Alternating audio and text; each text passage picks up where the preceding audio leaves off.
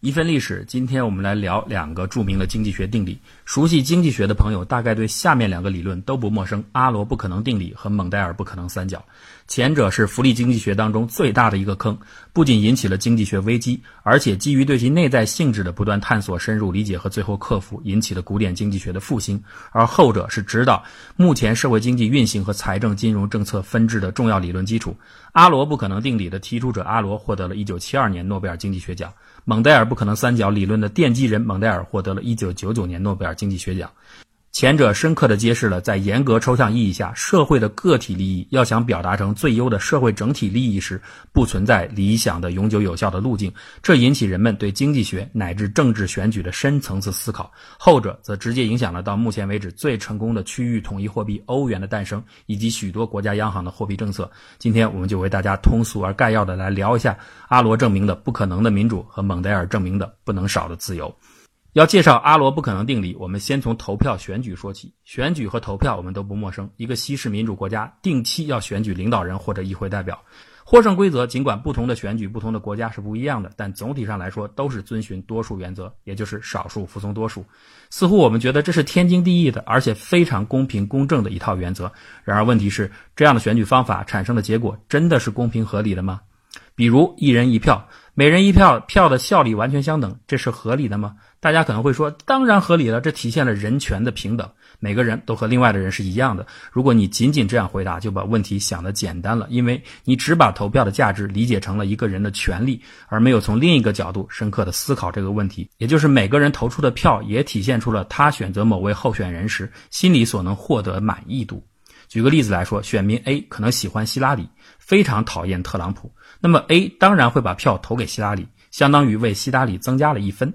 但是呢，他也只能为希拉里增加一分。也许 A 此时心里边其实愿意为他增加十分，因为十分才能符合希拉里当选带给 A 的心理满足程度。可惜制度不允许他这样做。而另一个人呢，B。对两个候选人的好感度其实差不多。其实呢，谁当选无所谓，只是因为特朗普的女儿很漂亮，所以投票时稍微一偏心，投给了特朗普。这个时候，也许他内心真实的感到，特朗普如果当选，带给他的满足度不过是零点一分。可是 B 也为特朗普增加了一分，因此这样的投票方式真的公平吗？它体现出所有选民的意志了吗？在经济学上，大家都很清楚，我刚才说的所谓满意度其实就是效用。但是这个词字面上不好理解，所以后面我还是继续使用满意度，可能更加清楚。社会上的每个个人面临选择时，其实每一个选项都会对他产生不同的满意度。比如刚才我们的例子当中的 A，希拉里带给他的满意度是十，特朗普带给他的满意度是零。而对选民 B 而言，特朗普的满意度是零点一，希拉里是零。所以如果按照一人一票的方法，双方会打平。可是我们心里都能够清楚的感觉到，如果按照总满意度的方法来计量，让希拉里当选似乎更加合理。看到这里的大家也许就明白了，所谓的投票或者其他什么方式来产生选举结果，都是一种把众多的。个体满意度最终整合为单一的社会满意度的一个函数，这种函数经济学上就叫做社会福利函数。这样的函数当然有无穷多种，因为能产生选举结果的办法有无穷多种嘛，包括独裁也是一种，那就是一个人说了算，他的个人满意度就代表了社会满意度。只不过我们肯定会选择更合理的函数，而不会去选择一个独裁函数。很显然，考虑了每个人的满意度的投票方式是比一人一票要更加接近情理的，因为这能够更加精确地符合大家的真实感受。但问题是，每个人的选项满意度谁来确定呢？比如刚才的例子中，A 喜欢希拉里，希拉里当选对他产生的客观满意度是十，但是有可能他为了达到这个结果，故意的把自己的满意度主观的放大到一百、一千或者更大，所以这个真实的客观满意度很多时候是无法量化的。为了实现现实的可行性，这才把所有的人的满意度通通简化为一。所以大家听明白了吧？一人一票不是什么人权的平等，而是人权无法精确统计时的一种比较平等的妥协方案。不过，在有些选择场景中，还是可以很好的量化不同选项对于不同选民的满意度的。比如，选择优秀学生代表时，每个候选人在不同科目上的成绩就是一个很好的量化指标。又比如，我们每年的高考，它的录取本质上也是一种选择，里面的标准分计算同样也是一种很理想的选举方法。而且在理论研究中，我们也确实需要搞清楚到底什么样的投票方式更好，最优的社会满意度是不是能够实现。这样研究的结果，最后就导致了阿罗不可能定。定理的出现。阿罗不可能定理跟上面的例子有个重要的区别，就是它为不同的选项满意度设置的是排序关系，也就是序数关系，而不是基数关系，也就是分数关系。简单来说，刚才例子中说希拉里的是十分，特朗普的是零分，这是一种基数的对比。而在阿罗定理中，不具体给出候选人的满意度的数值，而是给出一个相对的排序结果。比如对 A 选民来说，那就是希拉里大于特朗普；对 B 选民来说，就是特朗普大于希拉里。因为很多时候人们认为叙述方式给出的满意度比直接打分要更加客观。比如我们经常在新闻头条里看到什么 X 女星新装秒杀 Y 女星。和 X 相比，Y 瞬间变村姑等等这样的标题，其实就是为了说明，在小编的心里，你觉得 X 比 Y 好看。但是如果真的要你具体把他们的颜值打出分数来，那还真的难以做到客观准确。所以叙述更加合理。在这里啊，我们不可能给大家详细的讲解数学上这个不可能定理的证明，我们只能用简单的话来形容，就是如果用理想的方式进行选举，最后一定会出现一个独裁者。如果我们要避免独裁者的出现，那么这个选举方式就必然不理想。对于这点，大家千万不要吃惊，这并不是说民主制度不存在，也不是说现在的民主制度都骗人，它只是说明在上述严格的理论条件下，绝对理想的选择方式是不存在的。而在实际中，这种情况发生的概率极低，大多数情况下，人们仍然。可以通过投票方式得到理性的结果。人们一般只要求自己国家的选举办法在民意出现比较明显的倾向时，可以反映多数人的意志即可；而当民意比较不是那么明显的时候，人们并不特别计较选出的这个结果是不是真的严格的占有人头多数。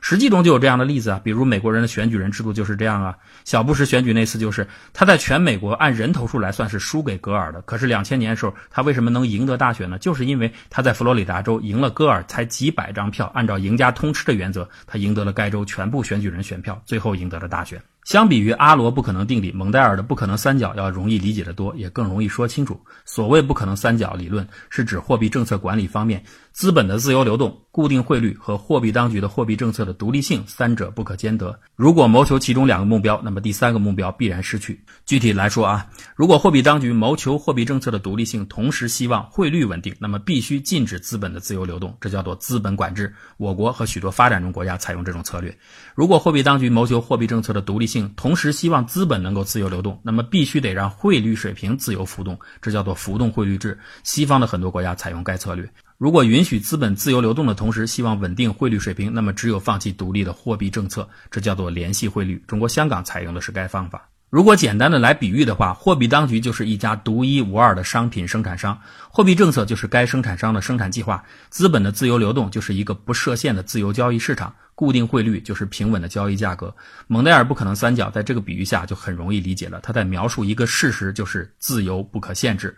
交易的本质是买卖双方自由交换，所以一个成功交易涉及三个要素：卖方、买方和交易价格。而交易的这种自由性必须体现在三要素当中的某一项上。比如说，你可以谋求卖方和买方受控，那就必须允许价格浮动，这就是浮动汇率制。你可以谋求卖方和价格受控，那就必须承受买方离场。或者说，强制买方不能离场，承受等价交换而来的其他损失，这就是资本管制。你也可以谋求买方和价格受控，那卖方必须按照稳定市场价格所需的产品总量制定生产计划，不可以再自作主张，这就是联系汇率。理解了这点，也就很容易想清楚，这样的自由不可限性在许多其他场合都能够得到体现。蒙代尔不可能三角理论实际可以用在许多其他的方面。比如在意见市场，也就是大家所说的言论自由领域，通常简单的理解，很多人会去呼吁言论自由，但是未必有人深刻的理解这个问题。言论自由，我们往往只强调了表达那一端，而忽略了一个完整的意见市场还有接受这一端。言论的自由表达和自由接受构成了一个类似交易的行为，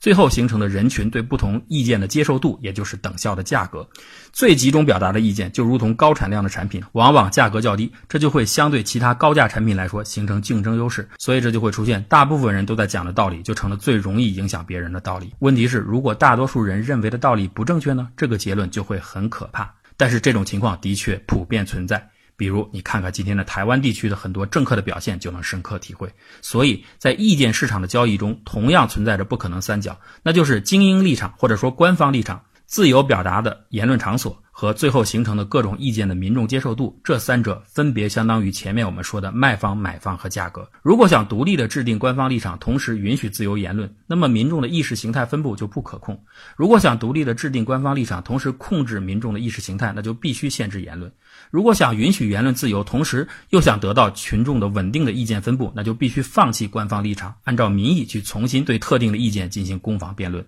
还是打个比方更清楚，一个公司的总经理既想让下属惯贯彻自己的意见，又想让别人都听自己的，同时允许大家自由讨论，这根本就做不到。要执行就别讨论，要讨论就别执行，又要执行又要讨论的结果就是总经理放弃自己的意见，按大家的决定去办，这就叫总经理的不可能三角。他和蒙代尔不可能三角理论指出的是同样一个本质道理，那就是自由无法限制。